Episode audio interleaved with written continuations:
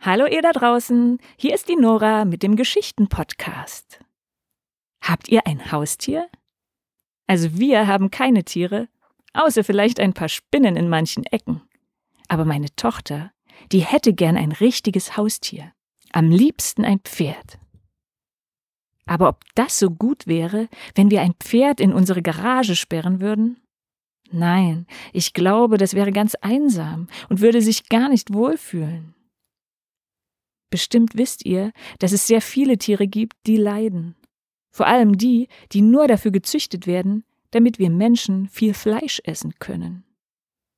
Ich erzähle euch heute von einem Mann, der sich schon vor fast 100 Jahren dafür eingesetzt hat, die Tiere gut zu behandeln. Er liebte die Menschen und die Tiere und half ihnen, wo es nur ging. Ich erzähle euch die Geschichte von Albert Schweitzer. Auf geht's!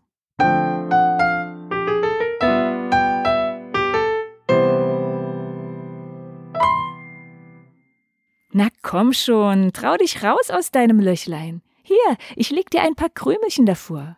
Ja, du darfst dich bei uns satt essen. So redete er mit seiner Hausmaus.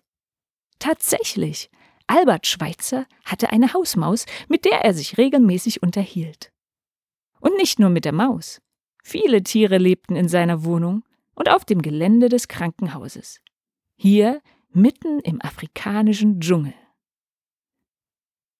Als kleiner Junge hätte er sich noch nicht vorstellen können, dass er einmal als weißer Arzt in Afrika landen würde, um dort vielen Menschen und auch einigen Tieren zu helfen. Albert Schweitzer hatte fünf Geschwister, vier Schwestern und einen Bruder. Von klein auf liebte Albert die Musik.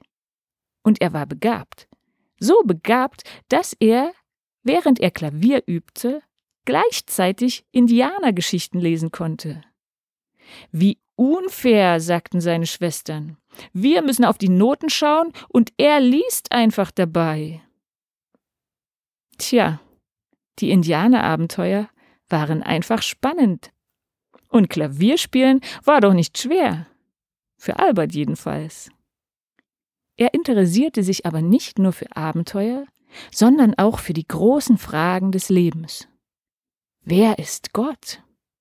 Was bedeutet es, ein gutes Leben zu führen? Was ist eigentlich das Gemeinsame von allen Religionen? All diese Fragen hatte er schon als Kind und er las viele, viele Bücher. Später studierte er Theologie und Philosophie. Da hatte er genügend Zeit, um seinen Wissensdurst zu stillen. Und um sich im Klavier- und Orgelspiel zu verbessern, studierte er noch Musik. Schließlich wurde er Pfarrer wie sein Vater. Aber irgendwann merkte er, ich möchte eigentlich nicht so viel von Gottes Liebe erzählen, sondern lieber handeln und Menschen helfen. Also entschied er, Medizin zu studieren. Als Arzt in einem armen Land kann ich ziemlich vielen Menschen helfen. Mit einer französischen Missionsgesellschaft wanderte er schließlich, kurz nachdem er seine Frau Helene geheiratet hatte, nach Gabun aus. Das Land liegt in Afrika genau auf dem Äquator. Die Reise dauerte damals drei ganze Wochen und kostete viel Geld.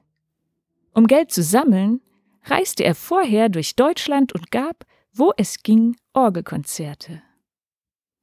In dem Ort Lambarene baute Albert Schweitzer ein Krankenhaus und konnte dort vielen Leprakranken und anderen kranken Menschen helfen. Die Menschen waren beeindruckt. Einen Menschen töten und nachher wieder auferwecken, das kann keiner von uns. Er soll Uganda heißen. Das heißt der Große. Die Einwohner des Dschungels wussten nicht, was eine Vollnarkose ist und hatten somit größten Respekt vor dem weißen Arzt. Was kannst du geben, damit ich dich operiere? fragte Albert Schweitzer alle seine Patienten. Ich habe nicht viel. Ein paar Bananen vielleicht? Gib, was du kannst, sagte er, und wusste, dass es für viele Leute das Einzige war, was sie geben konnten.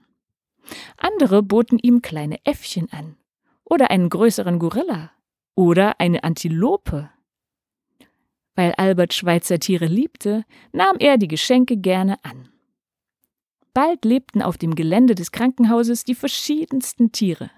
Auch sie wurden behandelt, wenn sie krank waren, und von Albert und seiner Frau gefüttert und geliebt. Ehrfurcht vor dem Leben. Das ist das höchste Gebot. Nach nächtelangem Studieren von Büchern, nach dem Vergleichen aller Religionen und nach vielem Grübeln hat Albert Schweitzer diesen Satz als den allerwichtigsten entdeckt. Habe Ehrfurcht vor dem Leben. Deshalb hörte er selbst irgendwann auf, Fleisch zu essen, denn er mochte nicht, dass die Tiere deshalb getötet wurden. Viele Tiere waren seine Freunde. Zum Beispiel das kleine Wildschwein Josephine. Es wurde ihm gebracht, als es noch ganz klein war. Josephine, du bist ein Schlaumeier, sagte Albert zu ihr. Denn nachts wurden nicht nur die Menschen, sondern auch die Tiere von Stechmücken belästigt. Die Menschen hatten deshalb Moskitonetze. Und was machte Josephine? Sie schlich sich nachts heimlich in den Jungsschlafsaal des Krankenhauses und kroch bei einem der Jungs mit unters Moskitonetz. Auch Sakku, Albert Schweitzers Papagei, war ein Schlaumeier. Denkt nicht, dass Papageien einfach nur nachreden, was man ihnen vorsagt, schrieb er später in einem Buch auf. Das machen vielleicht die Papageien, die man in einen Käfig sperrt. Aber die wilden Papageien hier in Afrika sind klug. Unser Sakku zum Beispiel veralbert die Hühner. Meine Frau Helene füttert sie normalerweise jeden Tag abends um sechs. Und was macht Sakku? Er ruft die Hühner eine halbe Stunde vorher mit exakt der gleichen Stimme wie Helene. Die Hühner kommen angerast und Sakku lacht voller Schadenfreude, wenn sie merken, dass es gar kein Fressen gibt. Ähnliches treibt er mit unserem Hund Karamba.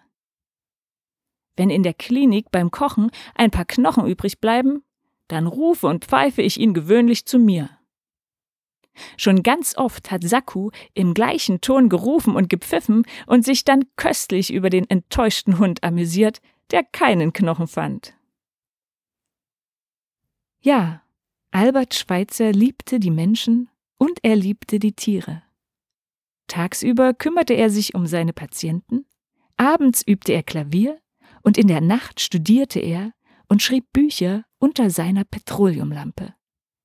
Und nicht selten schaute ihm dabei das eine oder andere Tier über die Schulter oder leckte an seinen Füßen. Darf ich dir noch einen Tipp geben? würde er vielleicht heute zu mir sagen. Lass dein Herz sprechen. Denn die Menschen der Zukunft werden die sein, die ihre Herzen in ihren Gedanken sprechen lassen. Danke, Albert Schweitzer. Danke für diesen guten Rat. Ich werde es versuchen.